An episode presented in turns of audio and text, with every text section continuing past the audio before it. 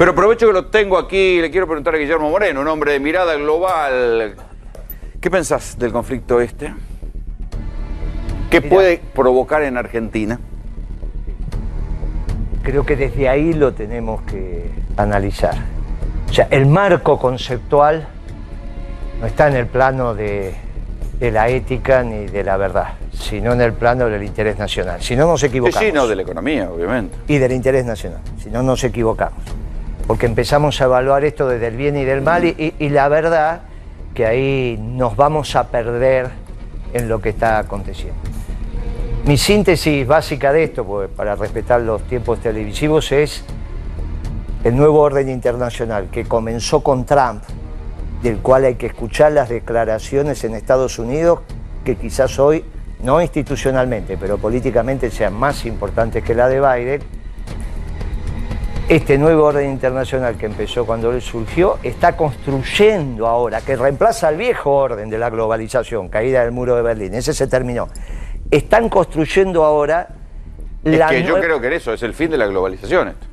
El fin de la globalización fue cuando llegó Trump. Porque Trump destruye los tres elementos ordenadores Sí, de ese rompe mundo. con China. El primero, vamos a, la, vamos a la arquitectura. Destruye la Organización Mundial de Comercio, deja de mandar representantes a la Organización Mundial de Comercio, que era el que ordenaba los flujos a nivel global de bienes y servicios. De hecho, el problema que tuvimos en la década ganada es que la Organización Mundial de Comercio nos, inició un panel en Ginebra.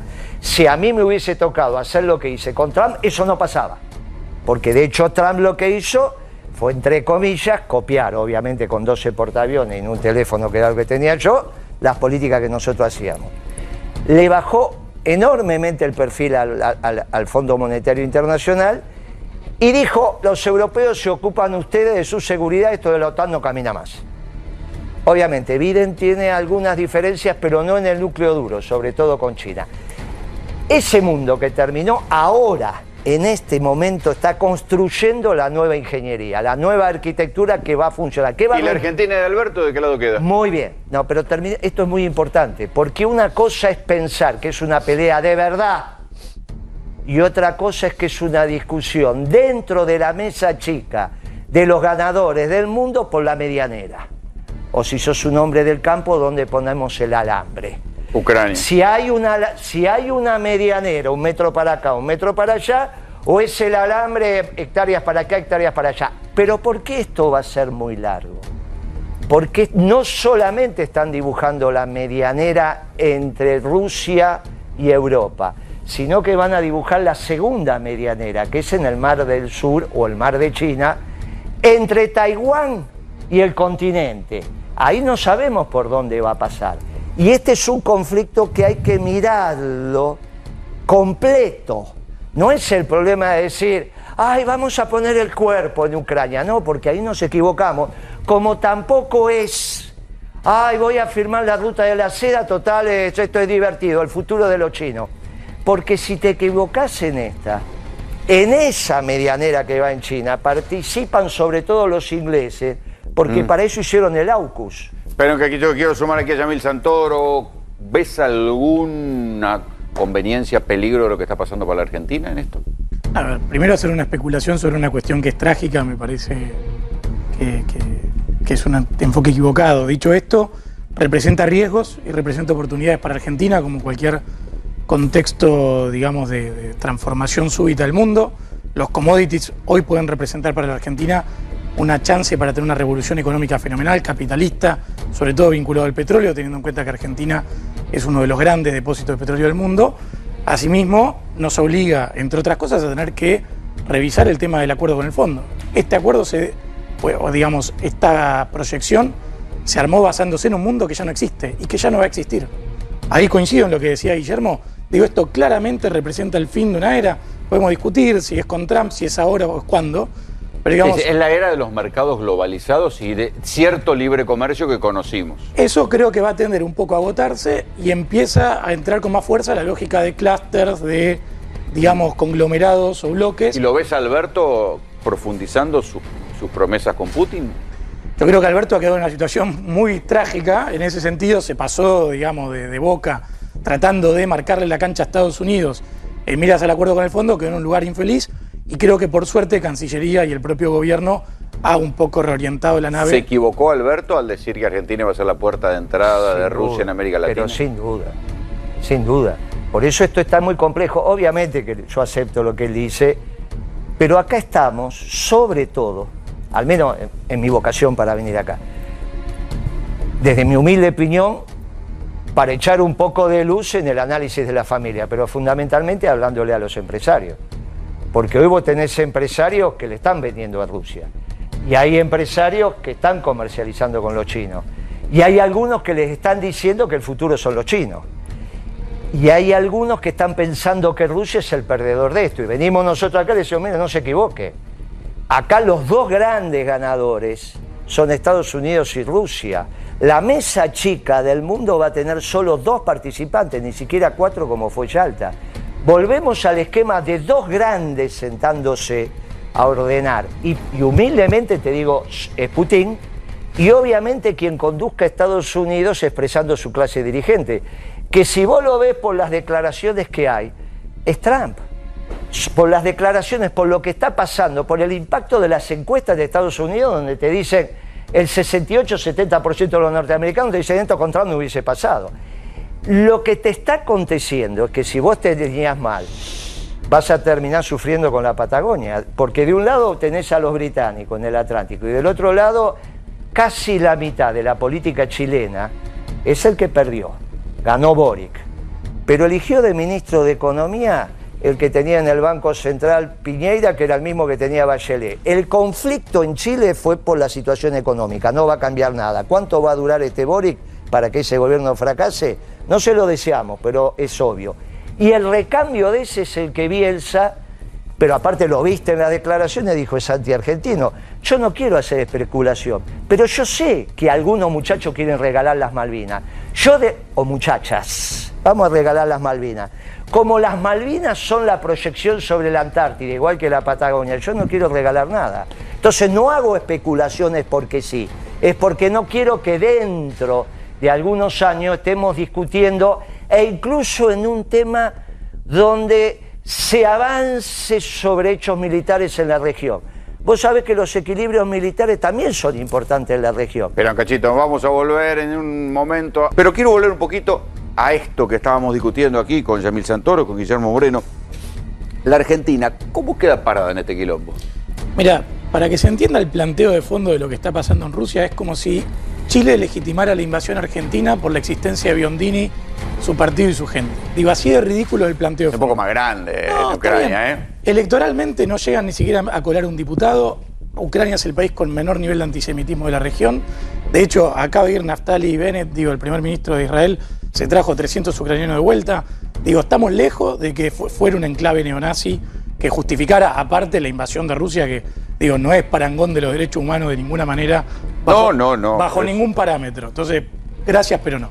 Por eso, ojo, entiendo esto de buscar las dos campanas, pero, digo, no le demos verosimilitud a un planteo que es falaz, mentiroso y No, malicioso. bueno, pero los batallones y los ataques a, la- a los prorrusos en la zona del Donbass existieron. Sí, digo. pode- podemos abrir un No debate que- histórico. digo, No, no, ahí Pero existieron. existió, digo, un enclave, digamos, nazi o filonazi claramente en Ucrania, con Estefan Bandera y demás, que tuvo mucho que ver con el independen- independentismo ucraniano. que ahora frente- lo reivindica este gobierno. Bueno, por eso digo, te- es cierto que la zona es compleja, pero de ninguna manera esto tiene que ver con una cuestión de No, nazis. no, no, porque además sino- todo lo que podía ser un ataque político por el surgimiento de neonazis no tiene, no justifica que te invada el vecino. No, y está matando población civil a diestra y siniestra. Digo, no hay un rol de pacificación acá. Volviendo a la Argentina. Esto claramente puede representar para Argentina una oportunidad si empieza a cambiar su posicionamiento. La inercia en la que está Argentina inmersa, de no cambiar la cuestión fiscal, no cambiar el tema tributario, no cambiar la legislación laboral, en definitiva, no buscar la manera de insertarse de manera inteligente en el mundo, captar todas las inversiones que podría hacerlo, sobre todo vinculado al petróleo. Teniendo Que en cuenta- llegamos tarde, ¿no? Porque tenemos gas, pero no tenemos gasoducto. y no tenemos gasoducto, y lo mismo con el petróleo. Digo, hicimos todo para desaprovechar esta oportunidad. La pregunta es qué vamos a hacer de ahora en adelante. Digo, vamos a hacer las reformas necesarias para aprovecharlas. En un mundo no? donde la principal batalla ahora es como en la Primera Guerra Mundial, la, la energía. En la Primera Guerra Mundial el petróleo, ahora se está discutiendo la energía en sus diferentes formas, en el gas, en el petróleo, tal vez en el litio. Eh, en este mundo, la Argentina llega tarde pudiendo aprovecharlo, teniendo un, un yacimiento de shale gas como es Vaca Muerta tan grande. No, no me parece, pero antes de llegar a eso me parece al menos una opinión sobre el factor del nacionalismo en la construcción del nuevo orden internacional. Europa se viene equivocando en las categorías desde hace rato. Se equivocó con el marxismo, se equivocó con el liberalismo, se equivocó con la socialdemocracia, se equivoca con el neoliberalismo y se equivocó con el nacionalismo, porque es el nacionalismo de exclusión. Construyen la identidad nacional a partir de la exclusión del otro. Hay otro nacionalismo, cuya génesis es la Argentina y cuya doctrina es el peronismo, que somos nacionalistas, mi amigo, pero somos nacionalistas de brazos abiertos, somos nacionalistas de inclusión, construimos nuestra identidad recibiendo al otro. Y esa es la categoría correcta. Por eso cuando estudien el peronismo, estudienlo en su complejidad. No hagan una caricatura del peronismo, porque si no terminan con esta tontería. El nacionalismo correcto es el de su santidad, que dice que todos los pueblos construyen esta figura, que no es más la esfera. Se necesitan a todos los pueblos en esta figura geométrica, y por eso habla del poliedro. Y sin un solo pueblo, la figura no se completa. Entonces esto también no es, para ahí donde va el mundo. Esto está, no, precisamente de ahí volvemos. Salimos de la globalización, de la esfera de la globalización, del pensamiento único de los liberales, del pensamiento único de los marxistas, porque los marxistas y los liberales quieren que todos piensen lo mismo, igual que Alberto Fernández o igual que los compañeros como, como Milei de la escuela austríaca que piensan que hay verdades absolutas para todos los pueblos y nosotros le decimos cuidado. Los pueblos tienen que construir su historia desde la identidad del propio pueblo. Ese es un nacionalismo falso. El nacionalismo verdadero es el nacionalismo de inclusión. Y están tan equivocados los europeos que construyeron ideologías globales y ahora piensan que porque sacaron a Rusia del SWIFT está aislado del mundo. Eso piensan los europeos. Rusia no está aislada del mundo y no es una defensa de Rusia. Acá estoy diciendo los dos son ganadores, están definiendo la medianera. No es un problema, mirá, en todo, lamentablemente, y esto es lo que están diciendo los norteamericanos, si hubiese estado Trump, esto se resolvía en una mesa de negociación sin necesidad de los tiros. Pero como vino el progresista Biden, que estaba tan contento Alberto que hablaba de Juan Domingo Biden, a la semana de haber asumido Biden, ya estaban batiendo parche los tambores de guerra, porque había desplazado las flotas hacia China. Estos muchachos demócratas son como los progres nuestros de acá, progres de pico, porque en realidad lo único que les interesa son las finanzas.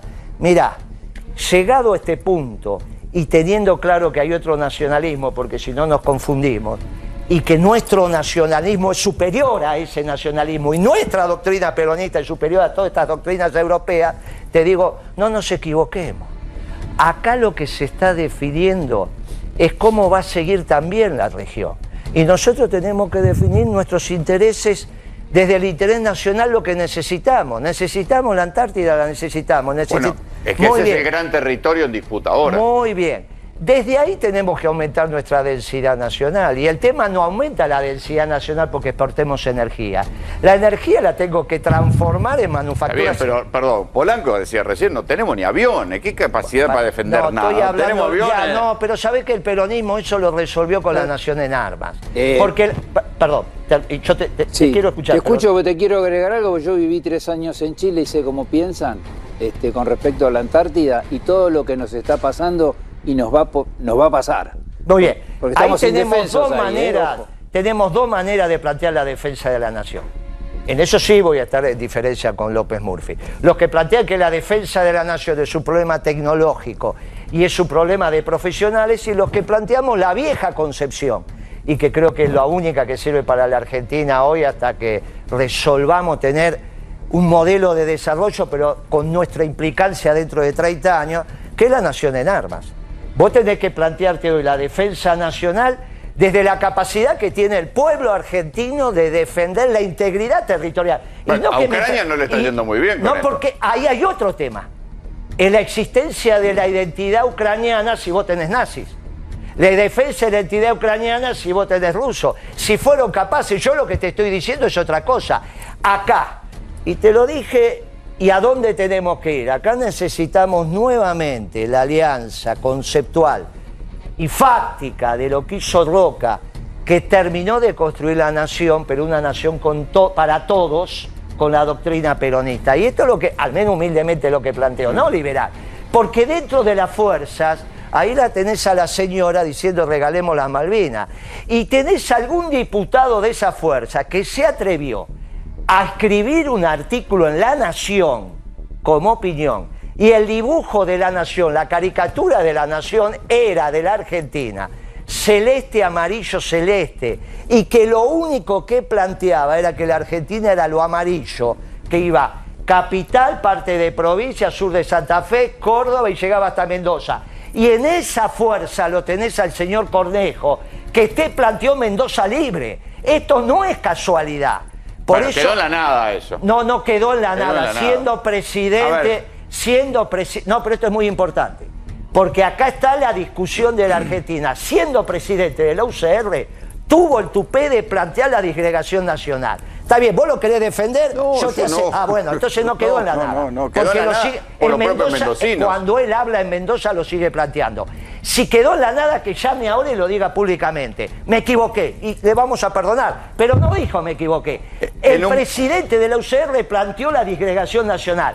Patricia te planteó regalar la Malvinas. Acá está claro quién defiende la patria y quién no la defiende. ¿eh? La, la cuestión del libre comercio, si hay esta crisis que muchos ven de decir, bueno, no va a ser el mismo mundo de la globalización, ¿no les complica algunas teorías a ustedes?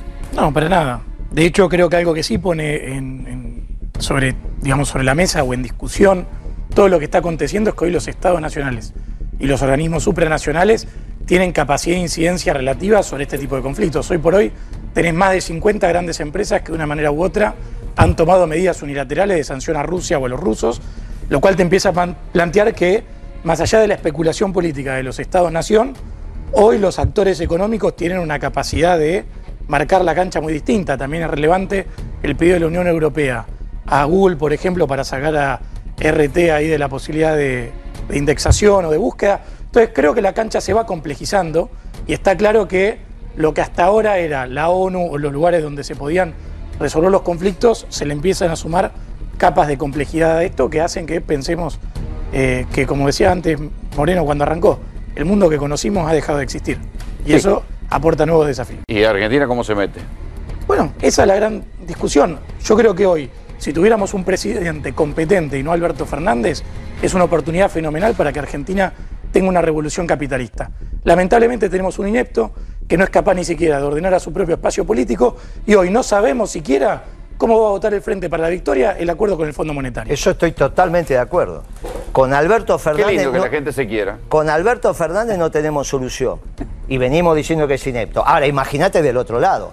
Porque el gobierno fracasado de Macri, del vago ignorante de Macri, hoy es superado en su ineptitud por Alberto Fernández.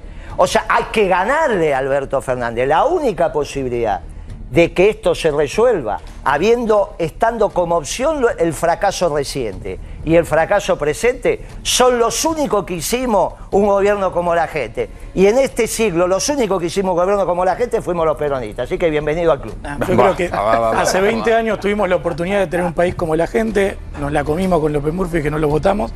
2023 ojalá nos traiga una sorpresa. Caballeros, muchas gracias por ¿Qué venir. dijo ¿eh? López Murphy? ¿Eh? Ese no, es que no está mal. Lo podemos poner de, presidente del Banco Central. Yo se lo dije. No lo vas a poner de presidente. Sí, de de presidente presidente. del Banco Central puede ir. Claro. Gracias, Yamil, eh, un abrazo. Este, eh, ¿Pueden hacer un abrazo peronista? ¿Pueden hacer el abrazo Perón Balvin? Hacen el abrazo. El. Yamil Moreno, escúchame, hacen un abrazo, mirá, mirá qué que ser lindo. El abrazo Yamil Moreno, muy bien. Aparte tiene una familia familia bárbara, este, está muy bien. Es, Pasan un- cosas, es- es ¿eh? liberal, pero ¿Viste? es familiar. En este programa Hemos visto cada cosas. cosa, mira, hasta me sobrevuela una mosca, mira. Agatala como Obama, ¿te No, no, no tengo tanto reflejo, compañero. claro, si gracias. ese no trabajaba tampoco. Por eso. Pero sabes que lo importante, que Rolo, que con la gente que quiere arreglar el país, digo, al final del día uno se puede sentar a discutir. Después para algo está la democracia, para ordenar cuánta la incidencia de cada uno en esa discusión. Eh, Tienes razón. Gracias, eh, gracias a los dos. Ah, gracias a los dos.